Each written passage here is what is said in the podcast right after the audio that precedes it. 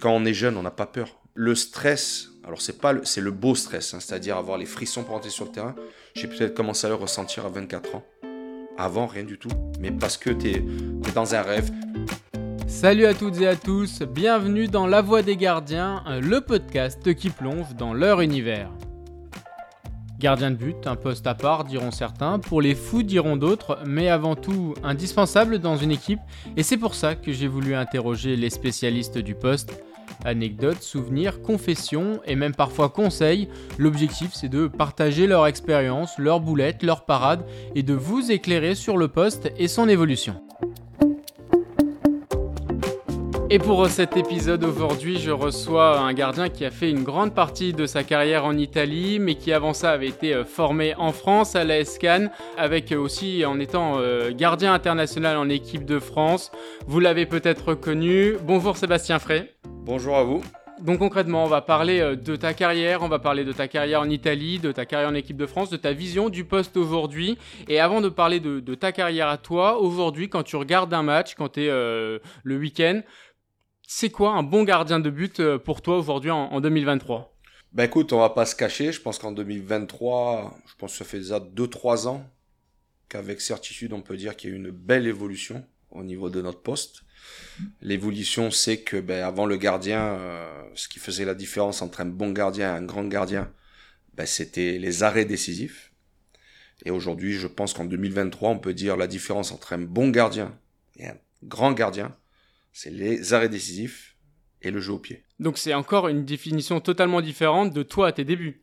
Ben moi encore, je pense avoir, euh, avec euh, la formation, on va dire, italienne, je pense qu'à l'époque de Parme, avec Prandelli, qui était un petit peu un visionnaire, tactiquement, c'était un très très grand entraîneur, euh, très très préparé. Moi, déjà, je pense que j'étais un des premiers gardiens en Italie à commencer à jouer de plus en plus euh, en, repartant de l'arrière, à jouer avec ses pieds en fait. C'est-à-dire euh, non seulement j'étais le dernier défenseur, mais en phase de construction, à tous les effets, je, ben, je devenais comme les gardiens aujourd'hui, euh, le, premier attaquant. Donc déjà moi, je pense avoir vécu cette transition.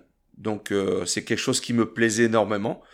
Et puis quand je vois aujourd'hui des matchs, bon, on va dire des matchs de haut niveau avec des gardiens de haut niveau, effectivement je le retrouve de plus en plus. Et ben, c'est plaisant parce qu'aujourd'hui vraiment le gardien euh, ben, est tout le temps dans le vif du sujet, c'est-à-dire que ben, il n'est pas seulement le dernier rempart. Les références aujourd'hui au niveau du jeu au pied, je parle. Hein. Je pourrais citer Ederson, je pourrais citer Allison, euh, peut-être Mike Maignan. Mike, je dois dire qu'il est très à l'aise aussi avec ses pieds. Ter Stegen, euh, Neuer, mais je pense que ces gardiens-là aujourd'hui sont la référence et on le voit dans les phases de jeu ils sont vraiment à chaque fois euh, sollicités. Puis c'est plaisant de voir qu'un défenseur ou même un milieu de terrain ben, ait une confiance totale en son gardien, c'est-à-dire ben, le gardien fait partie du jeu. Et donc ça, c'est une évolution euh, du poste ces dernières années. Tu as donné des exemples de gardiens qui sont des modèles aujourd'hui. Toi, comment tu es devenu gardien euh, au tout début de, ta carrière, même quand tu étais enfant, et, et quels étaient tes modèles au moment-là? Alors moi, j'ai jamais eu, que ce soit au niveau du club, euh, et au niveau, euh, au niveau euh, du poste de gardien de but, on va dire, j'ai jamais eu de poster dans ma chambre. Voilà, pour te, pour te mettre un peu en situation. Par contre, bon, quand j'étais tout petit, j'avais pas de modèle. mon modèle, c'est mon père. Parce que mon père était joueur de foot un peu avant, hein, forcément, professionnel. Il, il est arrivé jusqu'en Ligue 2, en deuxième division à l'époque. Donc c'est vrai qu'on est petit, ben, son papa, c'est son super-héros. Donc je voulais faire un peu comme mon père. Et après, en grandissant, vers 10, 11, 12, 13 ans, euh, alors moi j'ai vécu avec le mythe de la vie. J'ai vu très peu d'images, mais on va dire c'est le seul gardien qui a gagné le ballon d'or. Je pense que c'est la référence, c'est la légende, on va dire, c'est la légende. Après, j'aimais bien Dinosov. Dinosov, c'est un gardien très sobre, très efficace. J'aimais bien habillé en gris, en noir tout le temps, c'était propre. Et après, on va dire, là, peut-être à partir de 15 ans, s'il y a un gardien vraiment qui m'a marqué, c'était Peter Schmeichel. Je pense que c'est un gardien, euh, je l'ai rencontré en 98, bon, j'étais sur le banc en Ligue des Champions avec l'Inter, mais déjà le voir en vrai, c'est monstrueux, et puis c'est vrai qu'il est très imposant, très charismatique, et puis un, caractère de, de, malade, quoi. Donc là, tu parles de quand tu avais 15 ans, euh, c'était à une période où, tu étais sur la, fin de ta formation, tu étais encore, encore euh, jeune. Qu'est-ce que ce moment-là, tu, tu qui était le plus important pour toi Qu'est-ce que tu t'attachais vraiment à, à maîtriser dans le, dans le poste de gardien? Il n'y avait pas encore cette obligation du jeu au pied. Donc effectivement, nous, au centre de formation à l'ESCAN, on, le travaillait quand même beaucoup. Mais à l'époque, c'est vrai qu'on travaillait à la vieille école un peu. Les relances, nous, c'était en drop. Voilà, donc aujourd'hui, c'est vrai qu'on voit beaucoup de volets un peu à la brésilienne et beaucoup de jeux à terre. Donc c'est très intéressant aussi. Hein. Moi, j'ai toujours eu cette qualité, euh, l'explosivité, la réactivité. Donc quand je me suis rendu compte et quand mes entraîneurs, mes préparateurs m'ont dit, bah, tu as cette qualité, donc joue beaucoup sur ça. Après, effectivement, ce, on va dire les préparateurs que j'ai eu après ont fait en sorte de mettre en avant ces, on va dire, ces deux qualités principales. Donc c'était de travailler sur les qualités plus que d'essayer de, de, progresser sur, euh, alors pas des défauts, mais sur là où tu étais le, moins performant, c'était ça, c'était de vraiment optimiser tes grosses qualités? Sincèrement, alors euh, effectivement, défaut, c'est un mot qui me plaît pas beaucoup parce que je pense avoir eu une très bonne formation en France à la donc euh, entraîneur des gardiens des Mitrano, que je salue énormément. C'est quelqu'un d'extraordinaire et, à qui je tiens beaucoup. Après, sincèrement, je pense avoir été dans la meilleure école de gardiens au monde, c'est-à-dire l'école italienne. On travaillait sous tout point de vue, techniquement, tactiquement, physiquement, mentalement, qui aujourd'hui est très très important, mais déjà à l'époque, euh, il nous faisait travailler aussi sur la gestion de l'émotion, la gestion du stress euh, pendant le match. Donc euh, là, effectivement, j'ai eu, j'ai eu sûrement une marge de progression impressionnante. Et puis aussi le fait, on va pas se cacher, de travailler avec... Euh, j'arrive en Italie, j'ai, eu la chance et le, privilège de travailler avec les meilleurs joueurs au monde, dans un des meilleurs clubs au monde. Donc c'est vrai que ça aussi, ça a aidé. Ce qui a permis peut-être que ma progression s'est faite encore plus rapidement, euh, ben, peut-être qu'un, qu'un parcours normal, quoi. On reviendra sur la, carrière en, Italie euh, tout à l'heure. Mais là, on va, t'en as parlé tout à l'heure de, ton père qui était gardien de but. Ton frère a été euh, défenseur aussi. Tu l'as affronté euh, en Italie. Est-ce que vous aviez des échanges entre vous? Est-ce que ça t'a apporté d'échanger soit sur le poste de gardien avec ton père et même sur la relation qu'il peut y avoir avec le défenseur avec ton frère? Pas directement. Alors, je vais te dire le rapport avec mon père. Mon père a toujours été très critique vis-à-vis -vis de moi c'est vrai que les échanges de matchs, euh, bah, des fois, ça a toujours été. Mais je pense parce que il, euh, me connaissait. Je pense que c'était aussi faisait partie de mes premiers supporters. Et c'est vrai que quand tu as atteint un certain niveau, il était très critique vis-à-vis de moi. Donc ça, c'est un peu ce que j'ai vécu euh, pendant ma carrière. Mon frère, non, parce que mon frère, malgré qu'il soit défenseur, tout petit, c'était le premier supporter quand je jouais en Pro à Cannes qui venait me voir. On va dire, il a, il a eu un parcours sûrement plus compliqué que moi, parce que la formation à Cannes se passe très très mal. Il voulait arrêter de jouer, une grave blessure, et après ben, il est venu en vacances en Italie. Forcément, tout le monde me connaît, on allait boire un, apéro ensemble, c'était pendant la trêve d'été. Et on m'a présenté un président de club. Et donc j'y suis allé un peu au culot, je lui ai dit voilà, en plus fan de moi. Je lui ai dit écoutez, voilà, je vous présente mon frère, euh, je me porte garant, parce que je sais que c'est un professionnel et je sais qu'il peut vous apporter. Donc je lui ai dit écoutez, faites-lui faire un test. Et puis après, euh, voilà, ça lui appartient. Il a fait un test trois jours, ils lui ont fait signer un contrat. Et puis après, là, il a eu sa petite carrière très très sympa aussi. Donc euh, voilà, puis euh, pour finir, j'ai mon fils. Mon fils qui est joueur professionnel aujourd'hui en Italie aussi. Donc je pense pouvoir dire, bah, mon grand-père aussi était international. On a une belle famille de, de footballeurs. Et ça, j'en suis très très fier. Et je dois beaucoup aussi à mon grand-père. Mon grand-père m'a beaucoup apporté. Ton fils, gardien de but? Non, mon fils sur, le, sur les côtés sur les côtés très grand, il va très très vite. Donc euh, ben, moi j'avais pas cette caractéristique de vitesse, donc euh, c'est pour ça qu'il joue dans le champ. mais ça se passe très bien. Puis euh, voilà, moi aujourd'hui je reproduis ce qu'a fait mon père avec moi. Je m'affiche pas trop parce que ben, heureusement ou malheureusement il porte un nom important qui a marqué une génération et je veux pas lui faire de l'ombre. Je lui ai toujours dit, eh ben, ton parcours t'appartient, c'est ton histoire. Donc, euh, mais par contre, je sais qu'on s'appelle trois, quatre fois par jour. S'il y a un souci, s'il y a un doute, je suis la première personne qui va appeler. Donc, euh, et il aura toujours les bonnes réponses. Quand tu parlais de, ton père qui était très critique avec toi, euh, sûrement parce qu'il était premier supporter, chaque gardien a pris un but. Toi, comment ça se passait au début et avec le temps, comment tu le, tu le gérais, tu le gérais ça? Peut-être très impulsif au départ, les premières années. Forcément, un gardien déteste prendre un but que ce soit un but euh, sur une erreur, un but dans la lucarne, un but imparable. C'est le fait que c'est le fait après avec la progression et surtout mon, arrivée en Italie, euh, le fait de côtoyer des champions, le fait de côtoyer de très grands joueurs, j'ai beaucoup appris. Et ils m'ont dit effectivement bah, d'essayer de canaliser à chaque fois, que ce soit dans un bon moment, de trouver toujours un équilibre pendant le match, que ce soit un, bon moment, un arrêt décisif, ou alors peut-être un moment ben, moins bon, c'est-à-dire une erreur. Essayer de garder au niveau de l'émotion euh, un équilibre. Voilà. Puis après, si ça se passe très bien à la fin du match dans le vestiaire, on va fêter tous ensemble, mais ne jamais s'exposer plus que ça et ne jamais pointer du doigt un coéquipier. Et ça, c'est vrai que, bon, je l'ai jamais fait, hein, même avant, mais c'est vrai que cette vision des choses, alors celui qui m'a beaucoup appris par rapport à ça, c'est Fabio Cannavaro, c'était mon défenseur à Parme. Dire, Ballon d'Or, il a tout gagné, euh, c'est un très bon copain et c'est quelqu'un que je respecte énormément. Et c'est vrai que lui me disait, Seb, voilà, tu vois, ne jamais pointer du doigt un coéquipier qui fait une erreur parce qu'un jour ça peut t'arriver aussi et t'aimerais pas qu'on te pointe du doigt aussi, tu vois. Donc, et c'est vrai que le fait de côtoyer tous ces champions, ben ça m'a fait euh, ça m'a fait grandir sous tout point de vue et c'est vrai que j'ai beaucoup appris euh, de ces joueurs-là. Un gardien qui va sur la durée, c'est un gardien qui va pouvoir durer sur une saison ou même sur une carrière, c'est d'avoir ce niveau euh, au niveau des émotions, de pas être tout feu tout flamme sur un match par exemple, d'être incroyable et le match d'après d'avoir un, mou. C'est ça qui fait la, différence entre un bon et un très bon gardien? À long terme, oui. À long terme, oui, parce qu'aujourd'hui, en plus, par rapport à, à l'évolution, sous tout point de vue du football, aujourd'hui, le football, n'est pas aidé avec les réseaux sociaux, la communication. C'est-à-dire qu'à l'époque, bon, il y avait peut-être une télé, tu avais peut-être trois journaux, et on parlait de ça, et, ça s'arrêtait là. Aujourd'hui, il y a les réseaux sociaux, il y a les radios, il y a les podcasts.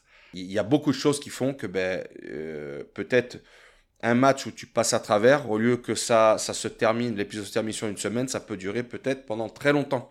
Tu vois et donc, il faut faire la part des choses. Il faut aussi gérer ce côté un peu... Euh, euh, alors je vais pas dire superficiel parce que ce serait pas juste, parce que malgré que ce soit quelque chose, à mon avis, de dangereux, on l'utilise tous. Moi en premier aujourd'hui, hein, je travaille avec les réseaux sociaux, ça m'apporte énormément. Mais il faut savoir quand même l'utiliser parce qu'aujourd'hui, ça peut être un arbre, une arme à double tranchant. Mais moi, effectivement, quand je vois, moi, moi aujourd'hui, un peu ce qui me dérange, c'est euh, quand je, je, vois les médias au bout de trois matchs, un gardien qui commence trois matchs, allez, on va dire même une saison, on le définit le meilleur gardien du monde ou on le définit un champion. Le Non, je suis désolé, ça marche pas comme ça. Surtout au poste de gardien de but. La première saison, moi qui l'ai vécu, il peut avoir le côté chance, il peut avoir le côté de l'euphorie, il peut avoir le côté de plein de choses. C'est pas la plus compliquée la première saison. Paradoxalement, la deuxième saison est la plus compliquée parce que si ça se passe bien, il faut confirmer cette saison, la deuxième. Et là, on te pardonne rien. Et c'est là où faut être costaud. Et puis effectivement, quand tu arrives à être je veux dire, avoir une carrière, ben, voilà, comme peut-être moi ou, beaucoup d'autres euh, gardiens qui ont eu la chance de faire presque 20 ans au très haut niveau. Là, je pense qu'après, on peut tirer une conclusion, définir que ça a été un grand gardien, un très grand gardien. Euh, voilà. Donc, je pense que il faut quand faut laisser quand même du temps à un gardien pour pouvoir euh, ben, déjà s'épanouir, montrer ses qualités. Et puis, puis, il y a aussi, on a toujours une marge de progression. Hein. Moi, j'ai continué à apprendre à, à, à 32 ans. J'ai eu la chance d'avoir un entraîneur des gardiens, Gianluca Spinelli, qui était au PSG. Euh, on est en très très bon euh, rapport encore aujourd'hui. Il a signé à l'Inter de Milan. Euh, je me suis à 32 ans, je me suis régalé avec lui. J'ai continué à apprendre, à, progresser et à prendre du plaisir, ce qui est le plus important. Avant de, progresser, de, de, devenir un grand gardien au bout d'une carrière, il y a les débuts en pro. Tes débuts à Cannes, tu commences très tôt. Comment ça se passe tes débuts en pro et comment tu vis justement cette première saison-là? Ah ben très bien, parce que là effectivement, alors moi quand on me parle de, quand on me parle de chance ou de destin, il y a sûrement eu un petit euh, euh, facteur chance, mais j'ai envie de te dire, la chance, je suis allé me la chercher. J'ai fait une formation, donc euh, j'ai toujours été surclassé, que ce soit en centre de formation ou équipe de France. Et je me retrouve déjà à 15-16 ans, je m'entraînais pas régulièrement, je m'entraînais déjà avec les pros. Donc je côtoyais ce monde-là qui était un monde plus grand, plus fort que moi. Mais bon, c'est vrai que ça, ça m'a permis aussi d'apprendre, de progresser rapidement et de et d'essayer de, me mettre à leur niveau, hein, ce qui n'a pas été facile. Donc euh, à 17 ans, ben, je me retrouve dans le groupe pro. Donc euh, je suis pas encore professionnel, mais je me retrouve dans le groupe pro parce que il y a un gardien qui se blesse, il y en a un autre, je crois, qui part faire le service militaire. Il se passe plein de facteurs qui font bah, que je me retrouve dans le groupe pro. Donc euh, voilà. Et, euh... Tu parles de destin. Alors le dessin, je vais, je vais, t'expliquer mes débuts qui sont très emblématiques. Et quand je te dis le... le... Alors ça, effectivement, oui, parce que j'ai beaucoup travaillé. Euh, L'année euh, où j'ai 16 ans, je m'entraînais 4 fois par jour. Parce qu'on avait besoin de moi en D3, en D4, spécifiques, les pros, les moins de 15 ou les moins de 17. Je m'entraînais 4 fois par jour. Donc je pense que cette chance-là, je suis allé me la chercher avec le travail, la rigueur, la discipline, l'envie aussi, la passion. Donc mes débuts en titulaire équipe professionnelle, donc on part en mise au vert. Donc le gardien, le gardien titulaire c'était Grégory Vimbé. Donc je suis euh, ce soir-là deuxième gardien, donc je suis sur le banc. Et donc le matin, les, anciens avaient euh, pour habitude de se faire une petite partie de pétanque. Nous les jeunes, on devait rester dans la chambre. On était conciliants, on n'avait pas le droit de sortir. Par contre les anciens, ils avaient le droit de se taper une petite pétanque le matin. Donc jusque-là, pas de problème. Donc moi je suis dans, ma chambre. Et on entend l'ambulance arriver en dessous de l'hôtel. Il faut savoir que l'hôtel est au milieu de champs. Donc, euh, je veux dire, l'ambulance arrive là, on sait qu'il se passe quelque chose dans l'hôtel, donc par curiosité, on descend. Et je vois qu'on emmène quelqu'un en ambulance qui part. Jusque-là, pas trop de. Et je fais pas trop attention, donc euh, déjeuner, je fais même pas, sincèrement. Et on, arrive euh, au goûter. Et on arrive au goûter quand même, je me dis, mais. il est où, Greg? Et Je pose des questions, il me dit quoi, t'es pas au courant, machin, truc. Ben, je dis, il est où? Ah ben, c'est lui qui est parti en ambulance. Donc, euh, en ramassant une boule, il se pète l'artère fémorale. Donc, en plus, très compliqué, quelque chose de très dangereux. Et donc, je me retrouve tout seul. Et là, tu comprends. Et là, on arrive à la réunion technique. Donc, l'entraîneur a dit Cote, qui était entraîneur-joueur. Il me dit, bon, ben voilà, il s'est passé ça. Seb, c'est bon, t'es prêt, c'est à toi ce soir. 17 ans et quelques mois. Et pas eu le temps, forcément. Alors, beaucoup d'émotions, tu vois. Tu, juste le temps de monter en chambre, d'appeler mes parents et mes potes, dire euh, venez, je joue ce soir. Donc ils sont tous venus me voir. Et voilà comment se sont passés mes débuts. Puis ça s'est bien passé. On fait 2-2 contre Rennes. Je fais un très bon match.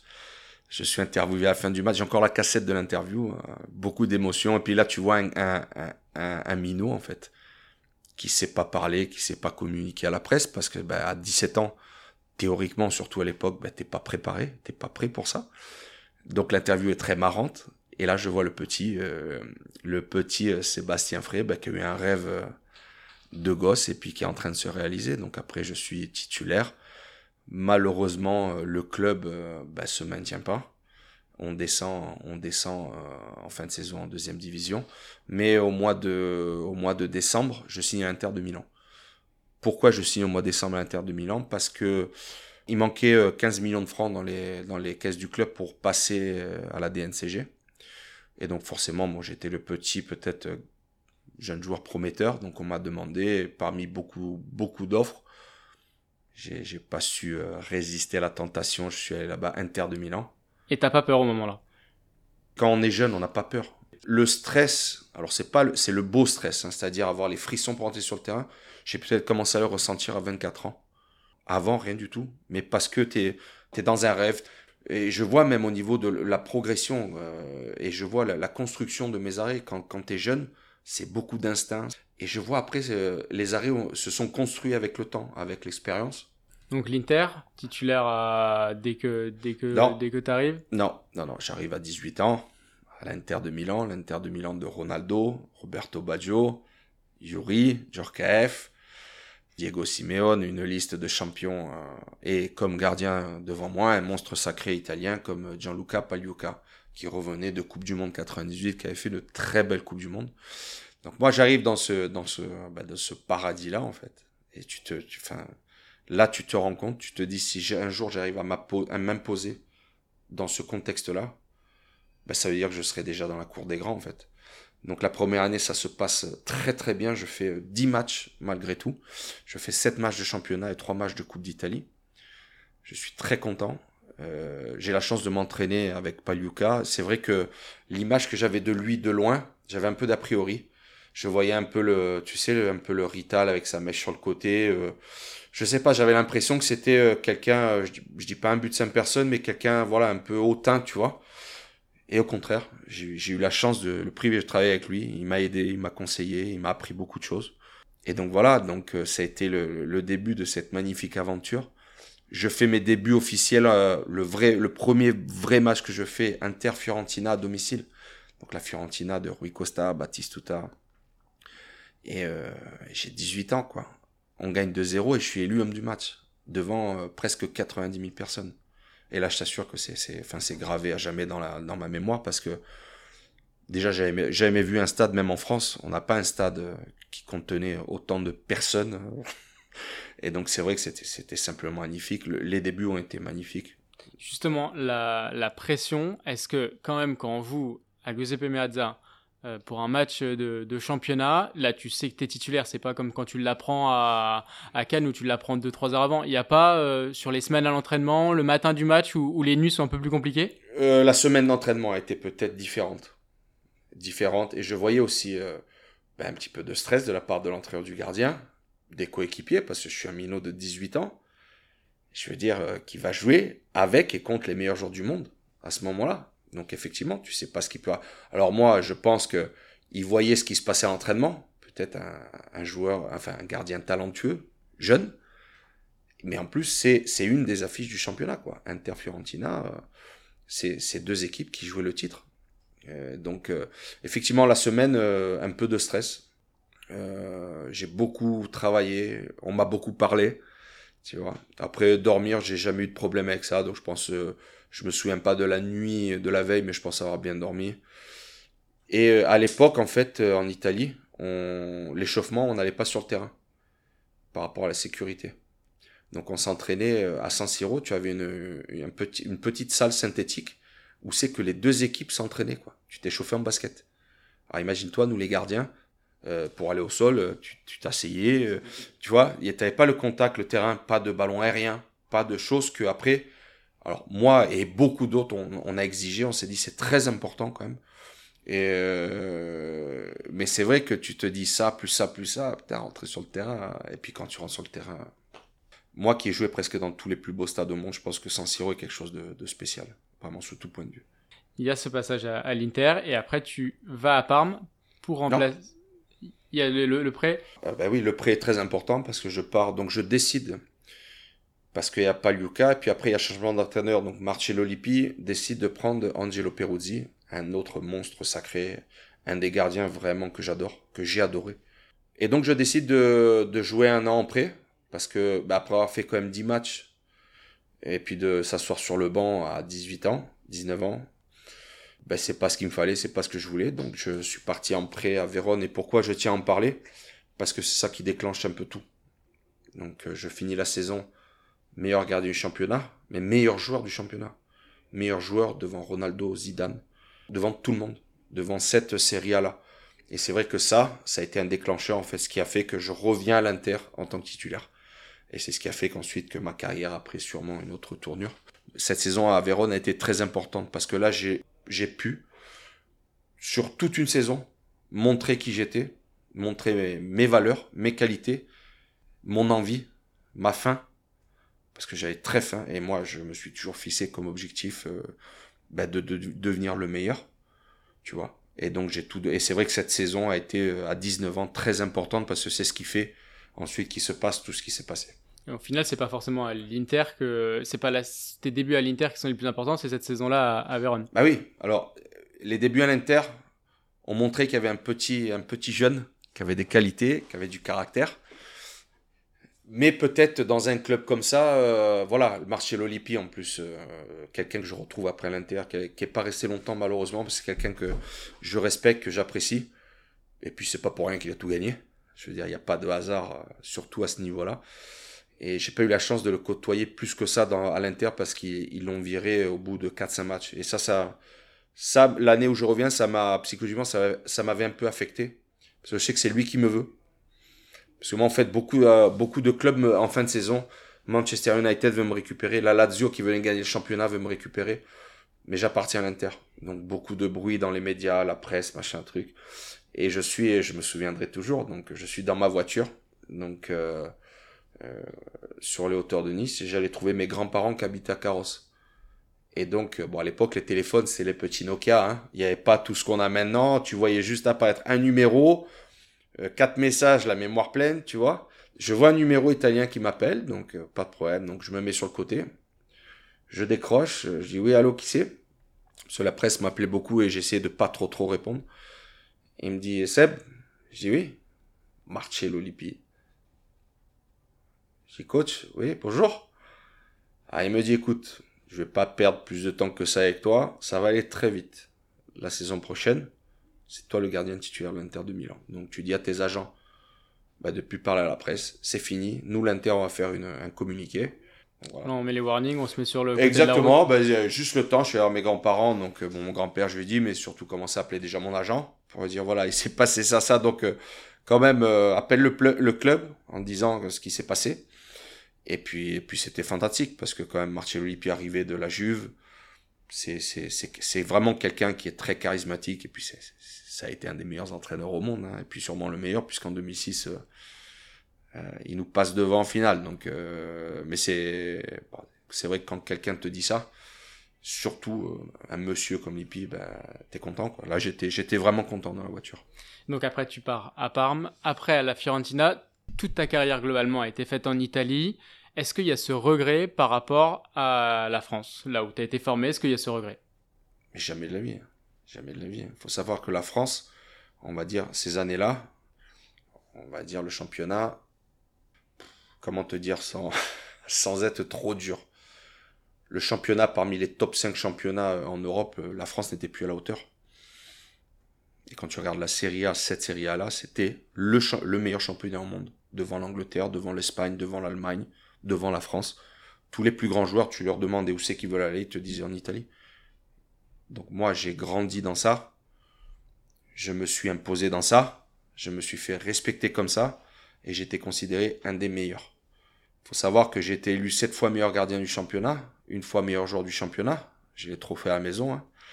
Quand je finis moi deuxième gardien, je finis euh, meilleur gardien. Je finis meilleur gardien devant qui? Bah, Devant Buffon, devant Dida, devant Peruzzi, devant Pagliuca, devant Toldo, devant Julio César. Buffon, il n'est pas considéré, vu qu'il vient d'arrêter, le meilleur gardien sûrement de tous les temps eh ben, pendant quelques saisons, ben, j'étais plus performant que lui. Donc pourquoi aujourd'hui me parler de la France? Je pense, je pense qu'en France, j'aurais jamais eu cette évolution, j'aurais jamais eu ce respect, j'aurais jamais eu ces émotions. Donc si tu me poses la question, tu me dis est-ce que tu regrettes de pas avoir évolué en France Je te dis non. Ça, c'est le niveau purement sportif. Toi, en tant que Français, est-ce qu'il n'y avait pas un manque du pays? Est-ce qu'à un moment donné, tu as voulu revenir en France dans un top club français ou, pas? Jamais de la vie. Jamais de la vie. Je me suis toujours considéré un Français à l'étranger. Donc, j'ai jamais renié mes, mes origines. Vous l'avez vu, j'ai quand même fait 4 ans en équipe de France A. De moins de 15 ans en équipe de France A, j'ai pas loupé une sélection. Donc, j'ai un parcours euh, international quand même assez, euh, assez, assez important. Donc moi, je me suis toujours considéré un Français à l'étranger. Euh, j'étais fier de représenter mon pays ben, dans un autre pays. Alors peut-être euh, euh, ce qui s'est passé, c'est qu'à un moment donné, vu que j'ai toujours dit au effort ce que je pensais, parce que je pense être quelqu'un d'intègre, je ne veux rien regretter et je me suis toujours dit quand tu finis ta carrière, tu te regardes dans un miroir et tu te regardes vraiment comme il faut dans un miroir. Donc moi, il n'y a pas de problème, j'ai toujours assumé tous mes faits et gestes. Ok? Mais je pense que ça, à un moment donné, dans le système, euh, dans le système, euh, dans notre système, ça a dérangé. Donc je suis passé sûrement pour quelqu'un d'autre, malheureusement, hein, parce que c'est vrai que des fois, quand tu vois en fait, euh, bah, surtout les, les, les, plus belles années, bah, que tu as plus de reconnaissance dans toutes les parties du monde, sauf en France. Tu te dis, mais, quand même, mais je suis un Français à l'étranger, quoi. Je veux dire, alors je sais pas aujourd'hui voir avec Mike Maignan peut-être. J'ai été pendant 20 ans le gardien le plus cher de l'histoire du football français. Cette année où de l'Inter où je passe à Parme, donc forcément ça fait la une en Italie. Et c'est l'année où, Zizou part au Real. Donc je comprends que Zizou a une place dans les médias méritée parce que Zizou pour moi c'est un joueur unique en son genre. Ok? C'est notre fierté en tant que Français. Je l'ai peu côtoyé mais euh, il est Zizou, c'est magique. Zizou vraiment euh, nous a apporté, nous a fait vivre des émotions peut-être qu'en France, peu de joueurs ou peut-être personne nous a fait vivre ce que nous a fait Zizou. Donc je respecte. rien que par rapport à ça, la une des journaux en Italie, et je me souviens dans un, journal qui sort toutes les semaines en France, euh, j'ai eu peut-être trois lignes. Tu vois? Donc c'est là que tu commences à faire la part des choses. Et c'est là où j'ai commencé à comprendre en fait le système. Et je me suis dit, ben en fait, je vais peut-être plus me consacrer, ben, du coup, à l'Italie et laisser peut-être moins de place aujourd'hui euh, à la France parce qu'en fait, on m'en donnait pas de place. Donc, je vais pas me la chercher. Et puis c'est vrai que voilà, c'est un peu ce qui s'est passé tout au fil de ces années. Et justement, ça, cette partie-là, cette, cette réflexion-là, on va parler de l'équipe de France maintenant. Est-ce que ça a pu te desservir en équipe de France, dans l'image que tu avais Non. Non, non, c'est pas ça qui m'a desservi. C'est d'être tombé, je pense, dans la fin d'une génération importante. Ok, l'après Coupe du Monde 2006. Ma première sélection, elle est en 2004. Mais on va dire, je suis pas appelé euh, constamment. Novembre 2004, France-Pologne, au Stade de France. Ce qui se passe, c'est que je signe à la Fiorentina, je commence à être appelé en équipe de France. Et en janvier 2006, je fais partie des prétendants pour la Coupe du Monde. En janvier 2006, je me pète le genou. Donc la Coupe du Monde, pour moi, c'est mort. Et je reviens en sélection après la Coupe du Monde parce que Fabien arrête. Donc après, j'étais avec Greg. Et donc je reviens après, jusqu'en 2008. Donc pour revenir à ce que la question que tu m'as posée, non, parce que évolué dans le meilleur championnat d'Europe. Donc théoriquement, pour moins que ça, il y a des joueurs euh, qui ont peut-être obtenu plus que moi. Euh, fin d'une génération importante, donc cette transition peut-être une équipe de France qui se cherchait. Et je pense que le sélectionneur, euh, le sélectionneur aussi m'a pas, m'a pas donné un coup de main, au contraire. J'ai toujours eu des rapports très compliqués avec lui. En espoir, déjà, on se clash, et je pars des espoirs à cause de lui. Et l'ironie du sort, ben, je retrouve en équipe de France A. Donc c'est vrai que là, quand je vois ce qui se passe, je me dis, hmm, mon parcours international, je pense, va être très très compliqué. Et c'est un peu ce qui se passe. Et c'est pour ça que moi, je décide en 2008, après l'Euro, d'arrêter. Dans tes matchs en équipe de France, il y, a ce match en Ukraine euh, et cette, euh, cette sortie aérienne. Est-ce que il y a cette sortie-là, mais est-ce que le fait de ne pas être en France après, d'être en Italie, d'être loin de tout ça, d'être dans un territoire où tu étais reconnu, est-ce que ça t'a aidé? Comment tu as vécu ce, cet, après, après-match? Heureusement, heureusement. faut savoir que moi je suis un gardien sur 20 ans de carrière, j'ai fait très très peu d'erreurs et je peux me vanter de ça. J'ai toujours été très constant dans les prestations. J'ai fait des erreurs. Mais peut-être par rapport à d'autres grands gardiens, j'en ai fait vachement moins. Ok? Donc j'ai toujours été très fort et très costaud. Donc, euh, et j'ai toujours eu quand même un caractère très très costaud. Même quand un match se passait pas bien, rebondir, passer à autre chose de suite. Ce match-là, alors je vais te le raconter, je vais te raconter ce qui s'est passé et je vais te raconter ce qui s'est passé après. Et pourquoi, à partir de ce match-là, j'ai décidé pratiquement de couper les ponts avec la presse française. Donc, c'est un match euh, pour les qualifications pour l'Euro, mais on est déjà qualifié. Donc, c'est un match international, donc magnifique, extraordinaire. On va jouer en Ukraine, il fait froid. L'ancien stade, donc avec euh, des projecteurs très hauts, très loin, tu vois, mais euh, très, très, très, très puissants. Donc, ce qui se passe, moi, le sélectionneur m'apprend le matin du match il me dit, ah, au fait, euh, c'est toi qui joues ce soir. Imagine-toi la préparation euh, psychologique. C'est un match quand même international. La veille, on est à Clairefontaine. Je vois que je, on fait des trucs, mais il n'y a pas de travail. Tu vois, à aucun moment, je sens que je vais jouer, pas jouer. Euh, mais pour moi, je joue pas. Il y a, voilà. Et je sens, on sort faire l'échauffement avec Bruno Martini. Et pourtant, moi, l'échauffement, enfin, moi, sincèrement, la pression, j'ai toujours réussi à la gérer très très bien. Je pense que ça a toujours été une qualité, tu vois, de toujours euh, être posé, de préparer. Et l'échauffement me, vraiment me faisait rentrer dans le match. Je suis ici, l'échauffement, j'étais déjà dans mon match. Le match a déjà commencé. Et là, déjà, rien qu'échauffement, je sens que j'ai du mal à rentrer dans le match. J'ai du mal, euh, je, me cherche à l'échauffement, en fait, tu vois. Et j'ai ces sensations bizarres. Tu vois, et aujourd'hui, c'est vrai qu'avec du recul, je me dis, putain, mais je suis un devin, quoi. En fait, je, sentais qu'il arrivait une, une couille, tu vois on prend un but de suite, je peux, je peux pas faire grand chose, je peux rien faire. Je fais un ou deux arrêts, donc malgré tout, tu vois, je, suis dans mon match. Hein, voilà. Donc voilà, deuxième mi-temps, il se passe ce qui se passe. Donc euh, l'épisode, j'ai déjà raconté euh, des centaines de fois, donc, euh, mais je l'ai assumé, attention. Hein. c'était pas, c'était pas des excuses. J'ai expliqué ce qui s'est passé. c'est pas... un projecteur, rapidement. C'est... ce qui se passe, c'est que, le ballon, en fait, le ballon part un peu en cloche, tu vois. Et donc, Shevchenko met un coup de tête. Et le coup de tête repart en cloche. Donc il part, euh, il y a la cage qui est là, donc il part au deuxième poteau, mais c'est un ballon assez anodin. Tu vois. Donc euh, moi, je me dis, le ballon assez anodin, je vois du coin de l'œil, je vois, je sais pas si c'est William Gallas ou euh, quelqu'un qui, celui qui joue à droite, je vois qu'il est tout seul. Donc je me dis, tu sais quoi, je vais aller chercher tranquille, tu vois, pas, et, et, je vois que le ballon est vraiment, donc j'y vais presque, tu vois, avec une main comme ça. il est en plein milieu du projecteur. Donc, et tu regardes un projecteur pendant 3-4 secondes. Qu'est-ce qui se passe? Tu vois plus le ballon. Ben, tu vois plus rien en fait.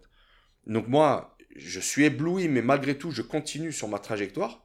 Et en fait, ma trajectoire, perdant, convaincu que ça faisait ça, je perds le ballon, donc euh, que le ballon il me là, et je me retrouve là. Et donc quand je fais ça, le ballon il rentre dedans, tu vois. Pas de problème. Euh, alors ça fait chier, hein. je t'assure que ça fait chier parce que putain, tu dis, euh, équipe de France, ça peut pas arriver en club. Je veux dire, en club, ça arrive, tu passes à autre chose, il y a pas de problème. Là, en équipe de France, ça m'aurait fait plaisir, tu vois, pour beaucoup de beaucoup. Hein. je rentre dans le vestiaire quand même assez assez dégoûté.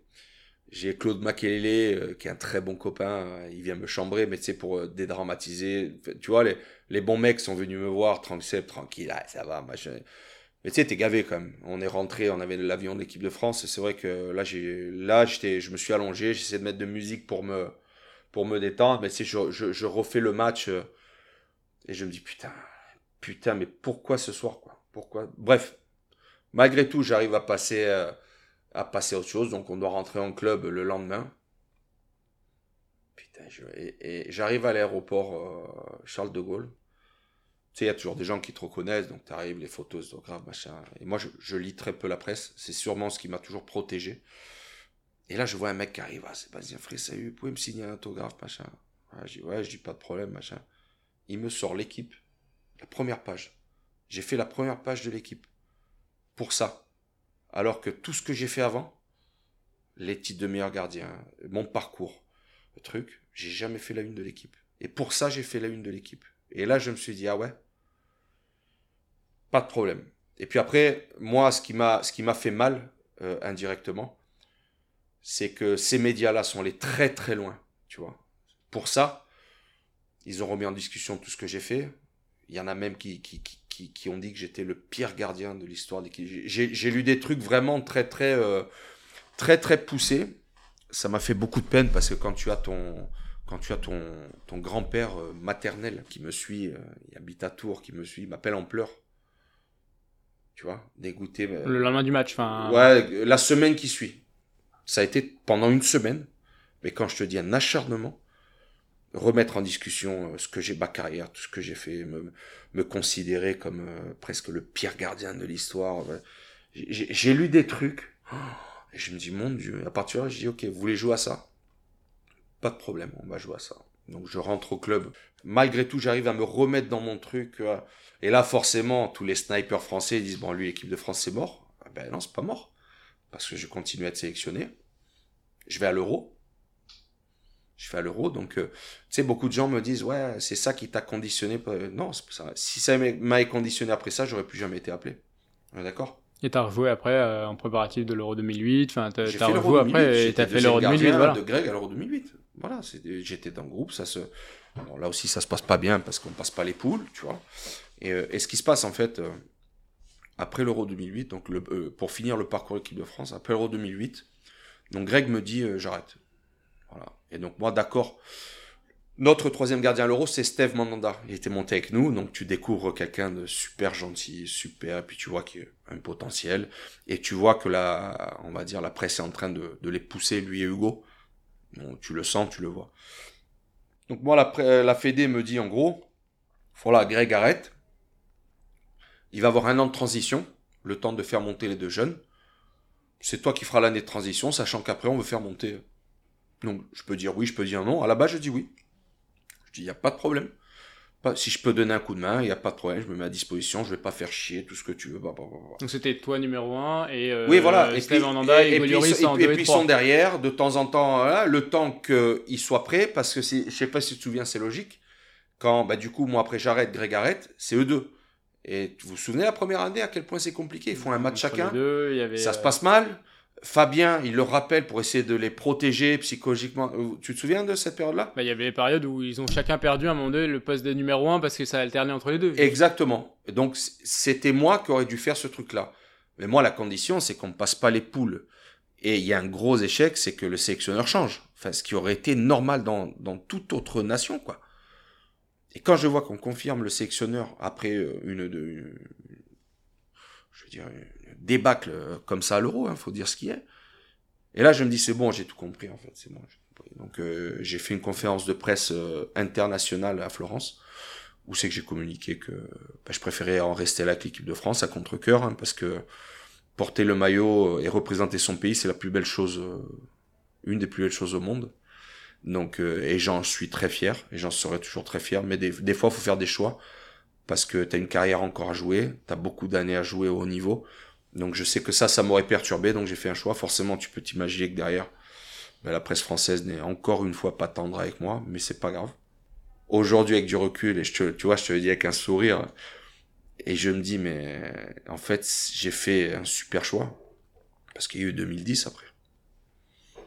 Et donc là, je me dis, putain, en fin de compte, euh, ben, j'ai fait le bon choix. Ben écoute, franchement, et, et tu sais que cette même presse-là, ceux qui m'ont qui m'ont vraiment euh, essayé de me bah, qui m'ont blessé quand même tu vois. Qui m'ont pas tué qui m'ont blessé. Tu sais qu'un animal blessé euh, en général euh, ceux qui vont à la chasse un sanglier blessé ça devient très méchant après Aujourd'hui, tu t'occupes des, des, gardiens euh, dans, dans, un club amateur dans, dans le sud de, de la France. Qu'est-ce qui est le plus important? On parle pas de, de, niveau professionnel, là on parle de, de gardiens amateurs, semi-pro. Même les, les jeunes, qu'est-ce que tu leur dis? Qu'est-ce qui est le plus rien important? à leur dire. Leur regard déjà parle beaucoup. Le premier, le premier impact avec moi. Leur regard est vraiment... Euh, donc le projet, donc c'est euh, le club de Mandelieu, donc qui a subi malheureusement deux descentes de suite le président Laurent Balico a décidé de reprendre l'équipe première. Je vais vous expliquer, parce que j'y tiens, qui est Laurent Balico. C'est le fils de Joachim Balico, mon président à la SCAN quand j'étais en pro. Et donc déjà, moi, quand on m'a demandé de, déjeuner avec... Euh, ah, je dis, punaise, ça fait une éternité qu'on s'est pas vu. Et le directeur sportif, donc qui est juste en dessous de Laurent, Richard Bettoni, mon directeur de centre de formation à Cannes. J'ai mis c'est une blague tout ça en fait. Vous faites exprès. Accessoirement, j'entraîne les gardiens de but. Donc moi, c'est le côté humain qui me plaît. C'est de leur apporter forcément quelque chose. Et cette aventure humaine qu'on a ensemble, essayer vraiment de les faire grandir et de les mettre dans les meilleures conditions de bah, d'être performants sur le terrain. Donc là, il y a ce projet sur trois ans de remonter l'équipe en National 3. Donc c'est c'est un beau défi, hein. Mais les structures sont là. Et derrière, euh, on est en train de d'avancer. Donc, pour parler toujours gardien de but, ben je voudrais. Ça fait trois ans que je veux le faire. Après, le Covid m'avait un peu ralenti, mais le projet est déjà prêt. Euh, créer une académie de gardien de but. Ça, ça me tient à cœur parce que je sais à quel point, euh, je sais à quel point ce poste est magnifique. Je sais à quel point ce poste euh, est pas forcément encore connu du grand public comme il devrait. Moi, gamin, j'ai toujours voulu jouer gardien de but. J'ai jamais été dans le champ. Aujourd'hui, c'est normal que 70% ben, des jeunes, ça veut devenir Cristiano Ronaldo, ça veut devenir Messi, mais c'est normal et c'est beau. Mais les 30% qui restent, peuvent pas essayer de devenir gardien de but euh, comme euh, moi, Schmeichel à l'époque, comme un Buffon, comme un Frey, comme un Casillas, comme un... Tu vois Comme nous, on a rêvé. Et ça, c'est l'objectif. Et donc, euh, le projet va devenir international. Ok, j'ai déjà tout ce qu'il faut derrière, les bases, les sponsors, il y a tout ce qu'il faut. Donc euh, ce sera le point de départ Mandelieu et puis ce sera, je pense, une académie euh, mondiale. Justement, dans, dans cette académie-là, euh, il y aura des, enfin, des valeurs, il y aura des choses à inculquer. Quels sont les, les trois mots qui résument le poste de gardien pour toi? Alors, je vais te dire, par rapport au projet, je vais déjà aller un peu plus loin dans le truc. La tranche d'âge, ce sera 7-14 ans. Et je vais t'expliquer pourquoi. En dessous de 7 ans, ils sont pas, je pense, en âge ben, vraiment de savoir ce que c'est gardien de but, c'est juste de l'amusement. Au-delà de 14 ans, c'est plus à moi. Si au-delà de 14 ans, ils sont déjà ou dans des centres de formation ou ils sont déjà dans des clubs formateurs. Et puis, j'ai pas envie de faire psychologue. Tu vois, aujourd'hui, il faut savoir qu'à partir d'une certaine tranche d'âge, ben, faut perdre plus de temps dans le dialogue, dans la discipline, plutôt que du plaisir. Tu vois, donc ça, j'ai pas envie. Je pense que c'est une très belle tranche d'âge. Plaisir, travail, récompense. Bon, je crois qu'on peut pas mieux résumer ce podcast qu'avec ces, ces phrases-là. On va passer sur la, la dernière partie, le face-à-face. Quelques questions en, tac au tac. Allez, ça marche. Je mets les gants. Ton plus bel arrêt Il y en a eu beaucoup. Euh, un arrêt très important. Parme 2004-2015. On fait les barrages pour se sauver. Le club avait fait faillite. Donc beaucoup de problèmes financiers, beaucoup. Bref, Bologne-Parme. Coup de tête de tard, attaquant de Bologne, et je vais la chercher très très loin. Enfin, tout le monde pensait que le ballon était dedans, et je la sors. Mais c'est un, c'est un très bel, alors c'est déjà c'est un très bel arrêt. C'est peut-être pas le plus beau, j'en ai fait peut-être des plus beaux, plus spectaculaires, mais cet arrêt nous porte à se, à se maintenir en Serie A. Et euh, je sais que cet arrêt, en fait, je, je dois euh, quitter Parme. Avec Gilardino, on était le plus gros salaire lui et moi, on savait que le club ne pouvait plus se permettre. Donc de là, je pars à Florence et Gilardino part au Milan AC. Et j'avais promis de laisser le club au bout de 4 ans et capitaine. J'avais promis de, de laisser le club en Serie A avant de partir. Le match où tu t'es senti le plus fort? Il y a un Fiorentina-Lazio à domicile. Dans, sur 10, dans, dans le, pour te dire, dans la gazette, j'avais, je crois, j'avais 9, je crois, ou 9 et demi. Il y a eu, alors pourquoi, pourquoi des matchs comme ça, euh, il y a peut-être des arrêts qui ont été plus importants parce que un match où tu es bombardé, où tu as 10 arrêts à faire, c'est pas forcément le match plus difficile parce que tu es sans cesse concentré, tu es sur le truc. Moi, les matchs les plus difficiles, c'est peut-être quand tu as eu qu'un arrêt à faire en 90 minutes, mais cet arrêt, il te fait gagner ou il te fait pas perdre. Tu vois. Mais ce match-là, c'est vrai que c'était. Il y a, ce match-là, il y a eu en Coupe d'Europe contre Everton. Euh, on gagne 2-0 à domicile, on perd 2-0 chez eux. Ça a été euh, pareil, ça a été. Euh, j'ai dû faire plus de 10 arrêts dans un match et on gagne au penalty, j'arrête le penalty décisif. Le défenseur avec qui t'as préféré jouer? Fabio Cannavaro. L'attaquant le plus coriace. Le plus fort de tous les temps pour moi, Ronaldo, le phénomène. J'ai joué avec. Et euh, ce que lui à l'époque faisait, personne ne réussissait à le faire et personne ne l'a jamais fait. Le geste ou la situation que tu préfères dans les buts L'arrêt, euh, l'arrêt à bout portant. L'exercice d'entraînement que tu détestais Courir. La charnière où tu t'es senti le plus fort, le plus solide Fiorentina. Fiorentina, donc Ufaluzzi, euh, international euh, République tchèque à droite, Dario Dainelli dans l'axe, Gamberini, international italien, et Manuel Pasquale à gauche, international italien. L'entraîneur qui comprenait le plus le poste De gardien de but Entraîneur des gardiens ou entraîneur Non, l'entraîneur global de, de, coach qui comprenait le plus, que ce soit sur la concurrence, la relation que tu pouvais avoir avec, sur la gestion des matchs. Sûrement qui comprend plus football, je vais te prendre des lits vraiment. Et pourtant, c'est pas quelqu'un. Euh, bon, ça, je peux pas tout vous révéler parce que j'ai un livre qui sortira en décembre et, et, tout sera raconté. Footballistiquement parlant, sûrement l'entraîneur le plus préparé. Euh, l'entraîneur le plus cool sous tout point de vue que Malesani, ma première année à Gênes. Le jeune gardien que tu observes euh, le plus précisément là aujourd'hui, celui qui tu as envie de suivre. Alors j'ai envie de te dire, euh, je vais te citer Mac Maignan qui n'est plus jeune, mais Mac Maignan c'est ça, il va attaquer sa troisième saison en Italie. Euh, il est arrivé au Milan AC, ça se passe très bien, c'est un Français, je l'observe avec beaucoup de plaisir. Et j'espère euh, qu'il aura un parcours comme j'ai pu avoir moi, c'est-à-dire sur plusieurs, plusieurs années, forcément peut-être gagner plus de titres parce qu'il est dans un grand club comme le Milan AC, je l'observe parce que euh, la première année où il arrive, j'ai l'impression qu'il était, ça faisait déjà dix ans qu'il était au club. Il est arrivé avec une facilité euh, et c'est propre, c'est ça me plaît. Le conseil que tu donnerais euh, au Sébastien Frey de, de Tonon-les-Bains Change rien. Change rien. Sois toi-même. Rappelle-toi toujours d'où tu viens. Et fais ton chemin. Comme je dis à mon fils. C'est ton histoire. C'est ton chemin et fais en sorte de finir ta carrière de, de devoir remercier personne. Et je t'assure qu'aujourd'hui, moi, je le Sébastien Frey, donc le vieux, hein, celui qui est là aujourd'hui. Euh, eh ben, je te jure, quand je repense à ce que j'ai fait, tu peux pas t'imaginer euh, le, le sourire et le, la, le, la joie que ça, ça me, la joie que ça me donne.